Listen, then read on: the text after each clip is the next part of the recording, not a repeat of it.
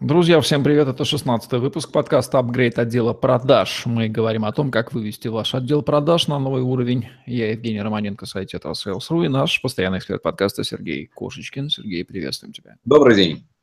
Сергей Кошечкин, бизнес-драйвер, специалист по развитию бизнеса, эксперт номер один в России по экспресс-подбору персонала, автор технологии подбора персонала Flash Recruiting и книги Flash Recruiting отдел продаж за 48 часов. Провел более 200 конкурсов по подбору персонала в 12 регионах России СНГ, выполнен более 40 проектов по построению отделов продаж, входит в топ-10 экспертов по продажам на рынках B2B, кандидат экономических наук, доцент, спикер конференции на тему корпоративных продаж, автор публикаций, курсов и обучающих программ. Три буквы, на которые обычно посылает консультант бизнес, это не то, о чем вы подумали, это три буквы УТП или уникальное торговое предложение. Понятие, насколько известно, настолько и мифологизирование, мифологизированное. Развенчиваем сегодня миф об УТП, копаемся в том неадекватном понимании, как его воспринимают и пытаются создать в своем бизнесе отечественных предпринимателей и пытаемся понять, какое же на самом деле содержание этого понятия и что на самом деле должно быть в этом самом УТП присутствовать, чтобы не переборщить и чтобы она у нас работала. Итак, а, смотрите, э, все знают этот термин уникальное торговое а, предложение или unique selling proposition – вот такой интересный парадокс, да. Э, ну, я специализируюсь на B2B рынках, и на B2B рынках, э, в общем-то, это основная как бы масса рынков, да, э, сотни, тысячи, можно даже сказать, миллионы компаний, по большому счету, существует. Не сталкивались, там, начинающие компании или компании, которые существуют там 10-15 лет, прямо скажем, далеко спросите, а есть ли у вас УТП? Я думаю, что мало кто из них его э, сформулирует, а если они сформулируют, то это будет что такое невнятное и аморфное. Да? А, и вместе с тем они как-то продают. А, более того, некоторые из них продают очень даже а, успешно, продают без УТП. Вот, собственно, я и задумался над этим вопросом, а нужно ли УТП для того, чтобы продавать. А, ну и я разберу этот вопрос в контексте B2B продаж, а, потому что в первую, во вторую и в третью очередь э, я э, специализируюсь именно на этом рынке. Но мы, как настоящие ученые, пойдем от основ, пойдем от терминологии. А, я не поленился заглянуть, заглянуть, откуда взялся этот термин и кто его ввел. Так вот, его ввел Ривз, это человек, который э, стоял у истоков э, таких э, слоганов, как MMDance, тает во рту, а э, не в руках, э, пару слоганов для Colgate и еще как бы несколько товаров с FMCG рынка. Обратите внимание, это именно FMCG рынок, рынок и это э, был даже не маркетолог, это был э, рекламист причем творил он, а, я так понимаю, где-то в 50-х, в 60-х э, годах э, прошлого века. С тех пор достаточно много чего как бы изменилось. А, вот, можно сказать, и в маркетинге в том числе. И эм, сформулировал он три, э, требования КТП следующим образом. Я немножко как бы сокращу басню. Сейчас а, я обращусь к Википедии, да, изображение мое а, пропадет, но звук, я надеюсь, останется. А, первый тезис. Уникальное торговое предложение должно отвечать следующим условиям. Первое. Реклама должна содержать конкретное предложение для покупателя, купить конкретный товар и получить э, конкретную выгоду. Ничего против этого не имею, то есть э, здесь речь об уникальности никакой идет, да, абсолютно правильно. То есть наше предложение должно транслировать осязаемую выгоду, я так это говорю, желательно ту, которую можно пощупать. Тезис номер два, вот он, собственно, относится к уникальности. И посмотрим, что подразумевал автор. Предложение должно быть уникальным, таким, которое конкурент не может сделать, либо же не желает, хотя и может. Его уникальность должна быть связана с, либо с уникальностью товара, либо с утверждением, которое еще не делали в данной сфере рекламы. И комментарий такой. Позже Ривз убедился, что уникальных товаров очень мало, и в абсолютном большинстве разработанных им рекламных идей использована именно а, подобная изобретенная уникальность. Вот мы приехали. То есть даже Ривз сталкивался с тем, что автор концепции об уникальности понимал, что его уникальность, она такая, э, ну, как бы высосанная из пальца, да, там вот эти все истории про, э, помнишь, если э, была такая история, что нужно было как-то отстроиться производителем пива, и они э, говорили, что их бутылки, в которых заливается пиво, они обработаны паром. Ну да, да, да. То есть очевидные вещи. На что у всех производителей они обрабатываются паром, а вот этот он только говорил, что они обрабатываются паром. Вот, поэтому э, идея уникальности такая надуманная. В общем, вывод того, что товар, немножко... уникальных товаров их, в общем-то, нету, да, и вот есть попытка сконструировать искусственно, создать что-то притянуть за уши, чтобы оно как-то выглядело похожим на уникальное предложение. Верно. И давайте с этим разберемся, нужно ли быть уникальным. Э, я, как всегда, э, иду от модели поведения клиента. Что значит уникальный? Уникальный – это значит единственный в роде, единственный на белом свете, то есть единственный среди миллионов предложений. Нужно ли быть единственным среди миллионов предложений? Ну, э, в идеале, конечно, это было бы очень классно. Но на практике, э, давайте обратимся к модели поведения покупателя. Каким образом происходит выбор? Ну, а, как вы, наверное, догадались, покупатель, конечно, не перебирает миллионы, даже не тысячи, и даже не сотни, и даже не десятки предложений. У него есть некий лонг-лист, куда входит 5, 7, 10 позиций. Ну, возьмите там, пример э, выбора автомобиля. У вас в голове все равно не сотни э, марок автомобилей в лонг-листе, но их, э, дай бог, там десятка-полтора. То есть некий лонг-лист, уже ограниченный список. Более того, дальше на основании каких-то критериев этот лонг-лист превращается в шорт-лист. И там всего 3, ну максимум 5 позиций. И э, уникальность, про которую Ривз говорил, э, заключается в том, чтобы быть не э, самым лучшим в мире чемпионом, да, единственным уникальным, э, потому что в этом случае вы можете настолько заиграться с уникальностью, что стать жертвой собственной уникальности, быть настолько уникальным, что, знаешь, как некоторые художники, они настолько уникальны, что их картины ни хрена никто не понимает, только они сами. Вот. Ну и, соответственно, с монетизацией тоже дела вот так вот обстоят. Вот, э, никто не покупает их. Вот, э, то есть можно стать такой жертвой собственной уникальности. Так вот, под уникальностью Ривз говорил, что а, ваше предложение должно отличаться вот от этих трех-пяти, которые в шорт-листе а, стоят. То есть оно должно быть не единственным в своем роде, оно просто должно быть лучше, чем у конкурентов, с которыми вас а, сравнивает покупатель. А, то есть чуть лучше, чем у трех, а, с которыми вас сравнивают. Окей, чуть лучше, чем у пяти, с которыми вас сравнивает конкурент. И третий тезис, про который он говорит, сейчас я опять обращусь к первоисточникам. Предложение должно быть достаточно сильным, чтобы вовлечь новых покупателей, новых покупателей а, и потребителей в покупку товара. То есть, ну тоже, собственно, ничего нового, это то, о чем я говорю. То есть предложение должно быть не столько уникальным, супер, как бы с изюминкой. В нем четко должен быть, э, оно должно попадать, во-первых, в мотив, то есть причинно-следственный механизм э, вашего клиента, и во-вторых, оно должно как бы давить на триггер, то есть на спусковой крючок да, этого механизма. И тогда все окей. Э, Итак, э, два ключевых момента, которые я услышал. Уникальность на фоне тех конкурентов, с которыми вас будут сравнивать. Не надо стремиться к уникальности на земном шаре, а на фоне тех. Ну и сильные предложения, да. которые мотивируют. Вот это, в общем-то, два таких мощных компонента. Они, наверное, 80% УТП составляет, там, ну а остальные 20% угу. уже можно... Потому что, смотрите, как бы, какой важный момент. Люди, люди всегда покупают то, что немножко похоже на то, что они раньше покупали, но чем-то немножко отличается.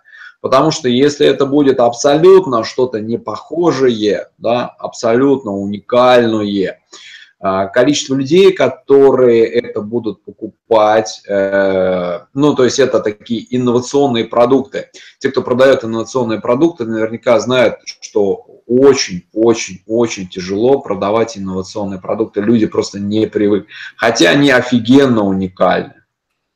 Вот, там аналогов нет, но а, продавать их очень тяжело, как раз потому, что они настолько уникальны, что э, люди не понимают, э, с чем их э, сравнивать, с чем их едят и так далее, и так далее. Идем дальше. Так вот, да, термин уникального торгового предложения, он взялся вот на FMCG рынке и был разработан там, где для рекламного сообщения, там, где человек в продаже не участвует. А я же в первую очередь э, говорю про B2B рынок и что там происходит. Кстати, не добавляет ли человек, участвующий в продаже, продавец, уникальный Абсолютно себя, да, и вот здесь он вот уникальный продавец, он закрывает это УТП. То есть вот он ответ на вопрос, а как же там происходят продажи в этих B2B рынках, как же в этих компаниях происходят продажи, если у них, как казалось бы, нет уникального торгового предложения. А вот как. Ну да, она там либо происходит, либо не происходит. А, три уровня продукта. Первый уровень – это изделие. А, изделия, а, и это уже как бы в 60-х годах прошлого века было очевидно, изделия абсолютно у всех как бы одинаковые. Здесь что-то придумать новое чрезвычайно сложно. То есть изделие – это совокупность э, материальных характеристик, которые решают какую-то конкретную проблему. То есть в B2B продажах, ну, возьмем какой-то станок, он он может делать то-то, то-то, то-то. Как правило, у всех производителей сейчас изделия плюс-минус одинаковые. Там придумать какое-то различие можно, там производители, конечно, стараются, но на самом деле они не так важны, и конкурировать по изделию, когда компании начинают конкурировать по изделию, они, как правило, идут в демпинг. Я сейчас поясню, а, почему это происходит. А, гораздо важнее в B2B а, вторая, а, вторая оболочка, которая окружает изделие, это, э, собственно, продукт. Продукт компании. Продукт компании – это совокупность экономических выгод, которые вы получаете от использования изделия, если вы конечный его приобретатель, или от перепродажи. Ну, а, что сюда относится? А, различные расстрочки платежа, логистика, сервис, гарантии, вот этот вот сервисный пакет. Вот здесь вот уже можно что-то на уровне компании а, придумывать, потому что к изделию на уровне продажи вы ничего не, при, не привинтите, изделие оно сделано на фабрике, все, конеч, конечный вариант, и не надо ничего туда привинчивать торговым. Все какие его сделал производитель. Вот. И теперь третий элемент, за счет чего в основном э, очень часто э, происходит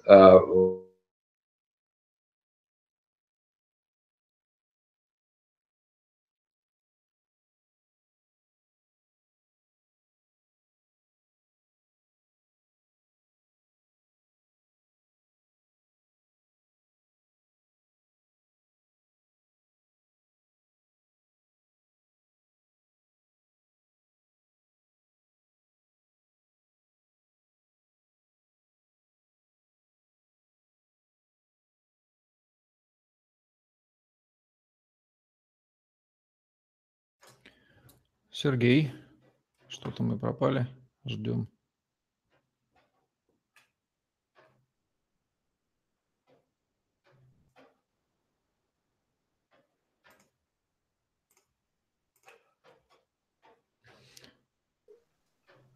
Так, Сергей, ты подключил, сейчас я тебя... Да. Ага, да, все, окей, а, продолжаем. Ага, продолжаем. А, и фактически а, вот продавцы, э, самые обыкновенные, хорошие продавцы в B2B продажах, самые обыкновенные изделия, облекая вот в этот личный бренд продавца в совокупность эмоциональных выгод. А, в классический набор это профессионализм, компетентность, которая экономит время, плюс некий эмоциональный посыл. А, ну, традиционно это энтузиазм, что, ребята, мы профессионалы, не волнуйтесь, все у нас получится, мы это делали там 50 миллионов раз, будет вот так, вот так, вот так вот. Вот э, пример такого как бы э, личного бренда продавца. Э, они заворачивают в этот э, эмоциональный фон, и получается уникальная оболочка. Вот за счет этого, собственно, и происходят э, большие продажи. Если продавец этого не делает, то есть, э, получается, третьей оболочки нет, а еще хуже, когда и второй оболочки нет. Что происходит в B2B продажах? Происходит чисто демпинг а, на уровне изделия. А, клиент говорит, ребята, а почему у вас э, станки так дорого стоят? Вот у нас как бы поставщик из Китая, он предлагает там в два раза дешевле. То есть он не видит э, вот этой продуктовой оболочки, он не видит бренда, личного бренда продавца. Соответственно, вот собственно, вся э, сказка на этом и заканчивается. Таким образом, э, резюмируем, то есть уникальность в B2B продажах чаще всего заключается в том, что продавец грамотный, компетентный, он оборачивает ее в свой личный бренд и таким образом продажи происходят. И это, с одной стороны, хорошо, но с другой стороны, в этом большая опасность для системного, для бизнеса.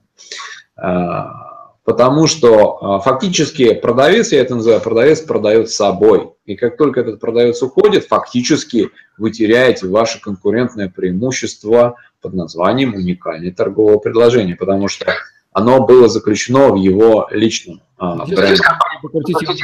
Уникального сервиса, таких фишек, которого нет конкурентов. И здесь поле вообще огромное. То есть компоненты уникальности, они на самом деле, мы еще очень хорошо разложили это отличие от конкурентов, с которыми мы с сильное предложение и вот обвязка, бренд продавца личный, а, детали сервиса, вот эти все вот, которые тоже во власти компании. Вот из чего строится уникальность. Она не сама по себе, не в слогане она заключается, далеко не в слогане.